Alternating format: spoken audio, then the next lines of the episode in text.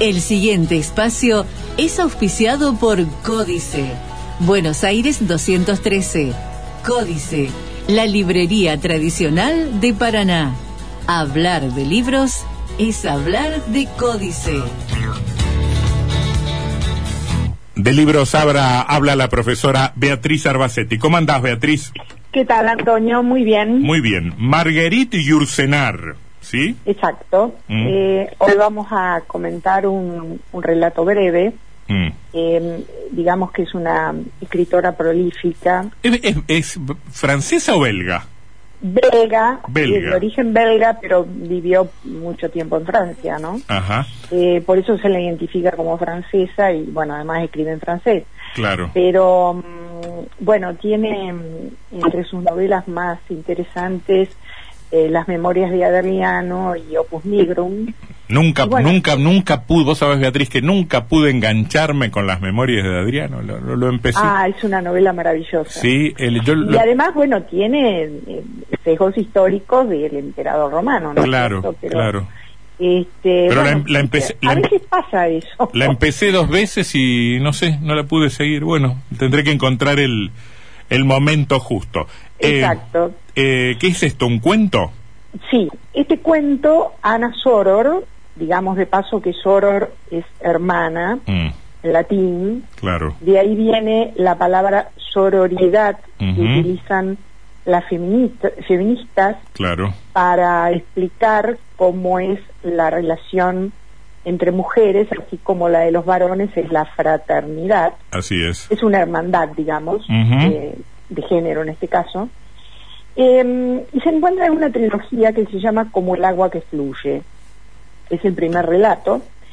Eh, en líneas generales, bueno, digamos que hay un matrimonio eh, hacia fines del siglo XVI, eh, el marqués de la Serna, eh, que es un funcionario español que reside en Nápoles, y que ha tenido un casamiento de conveniencia con Valentina, eh, que es una hija de una poderosa familia local, los Montefeltro, y bueno, la hace llevar una vida monacal porque realmente era tan bella que podía poner en peligro su, su honor. Mm, Eh, es un tipo muy frío, no obstante tiene dos hijos con ella, Ana y Miguel.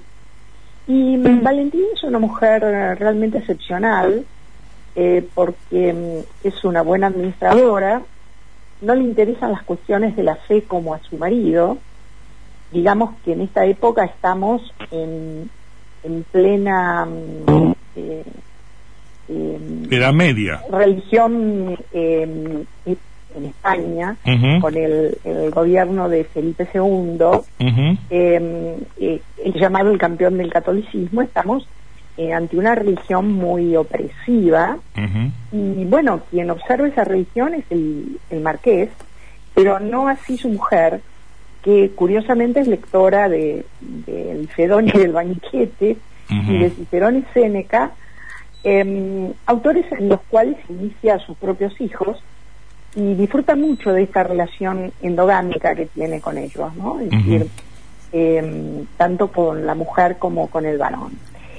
Pero bueno, eh, el padre, eh, hacia fines del siglo, decide darle a Miguel, que ya tiene 19 años, eh, un- una labor de varón y le ordena trasladarse a Madrid al servicio del duque de Medina.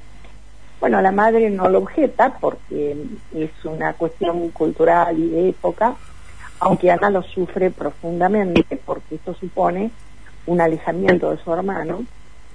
Y entre tanto, mientras espera ese viaje, eh, él manda a su mujer a controlar eh, sus posesiones en, en Alicante, eh, y, perdón, en Acrópoli, estamos en Italia, porque él cultivaba cepas de Alicante.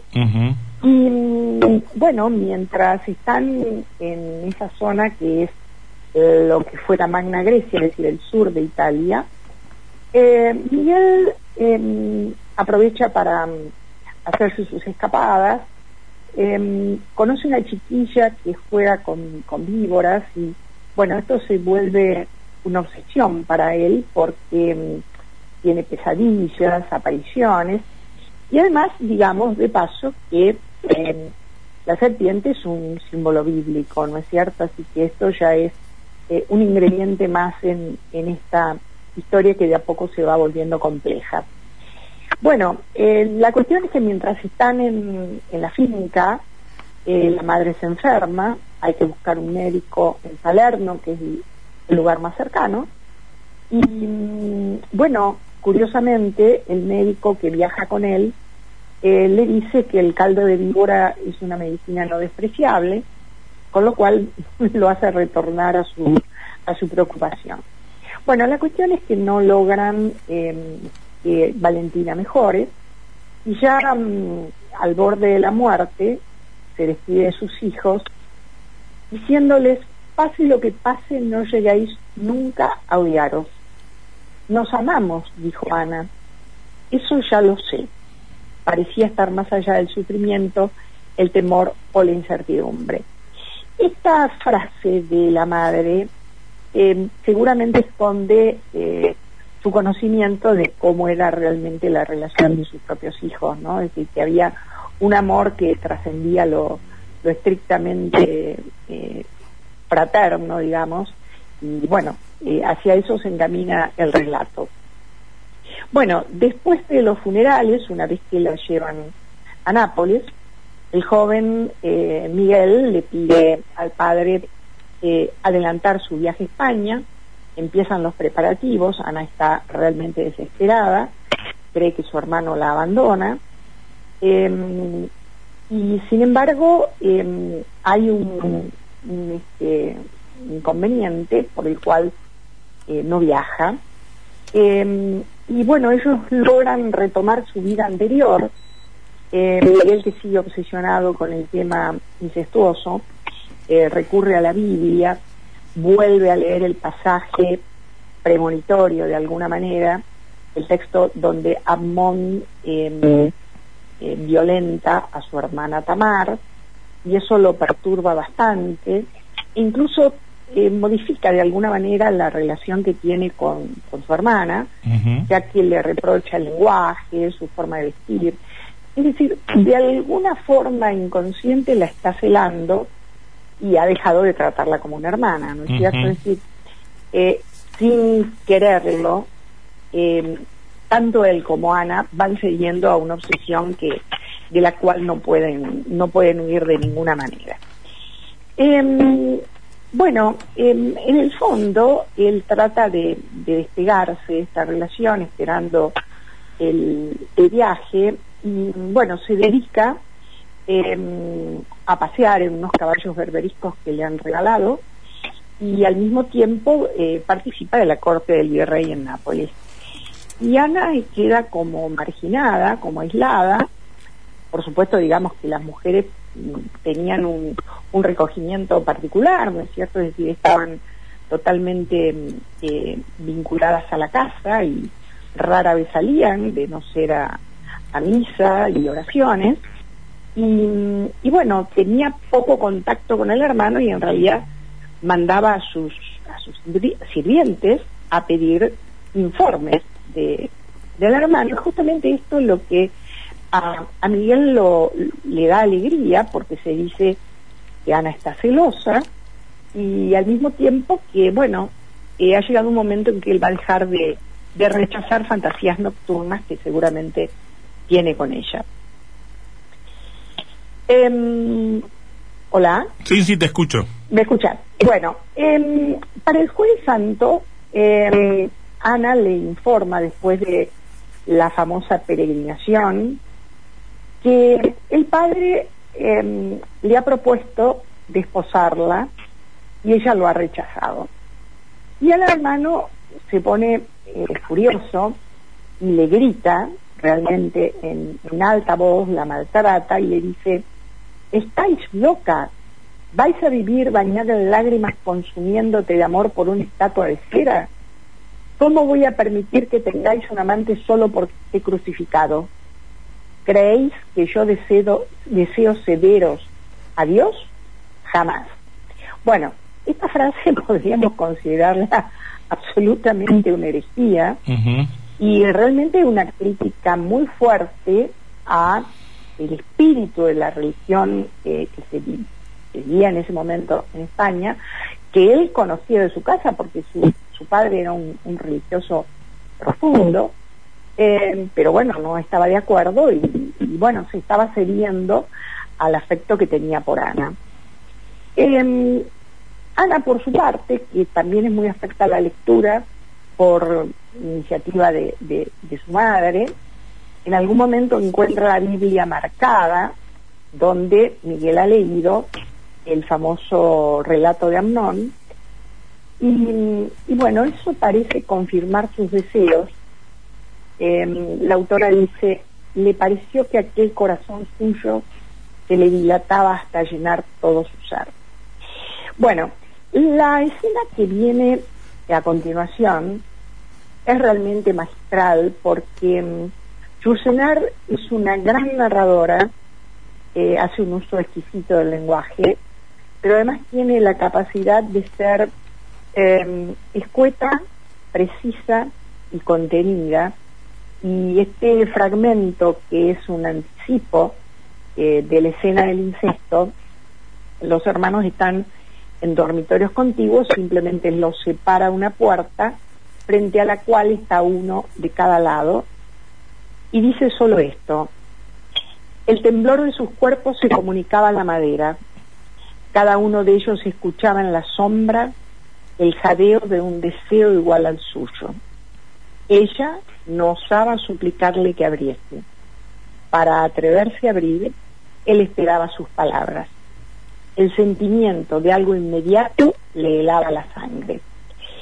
Bueno, esto crea suspenso porque eh, cuando la puerta se abre, eh, Ana ha huido y Miguel la deja abierta durante toda la noche, em, bueno, esperando volver a encontrarla. Y a la mañana siguiente ya toma una decisión, le comunica al marqués que mm, ha decidido embarcarse en una galera de las que perseguían a los piratas del Mediterráneo en Malta y Tánger. Y el padre, que mm, obviamente, como correspondía en su época, eh, valoraba nada más que al hijo varón, a la mujer no la tenía en cuenta, le dice con sequedad, singulares ideas tenéis para ser un gentil hombre. Pensad que no tengo más heredero que vos es decir, lo pone en el lugar de el, exactamente del heredero, de su rango, de su título de nobleza y de su fortuna, pero al mismo tiempo en su fuero íntimo se da cuenta que Miguel estaba atravesando una prueba y él intuía que la responsable de eso era Ana, por eso realmente tiene un, un trato de mucho desdén hacia la hija, ¿no? Bueno, la escena próxima, que es la definitiva, eh, transcurre en el balcón del cuarto de Ana, que comunicaba en realidad los dos dormitorios contiguos, y eh, cuando Miguel se acerca, dice, un temblor le advirtió que ella estaba ahí. Doña Ana, en tensión por tanto sufrimiento, le dijo por fin, ¿por qué me habéis matado, hermano? Pensé en ello, contestó él, pero creo que seguiría amándoos después de la muerte. Solo entonces se dio vuelta, ella entrevió su rostro deshecho en lágrimas, las palabras que había preparado murieron en sus labios.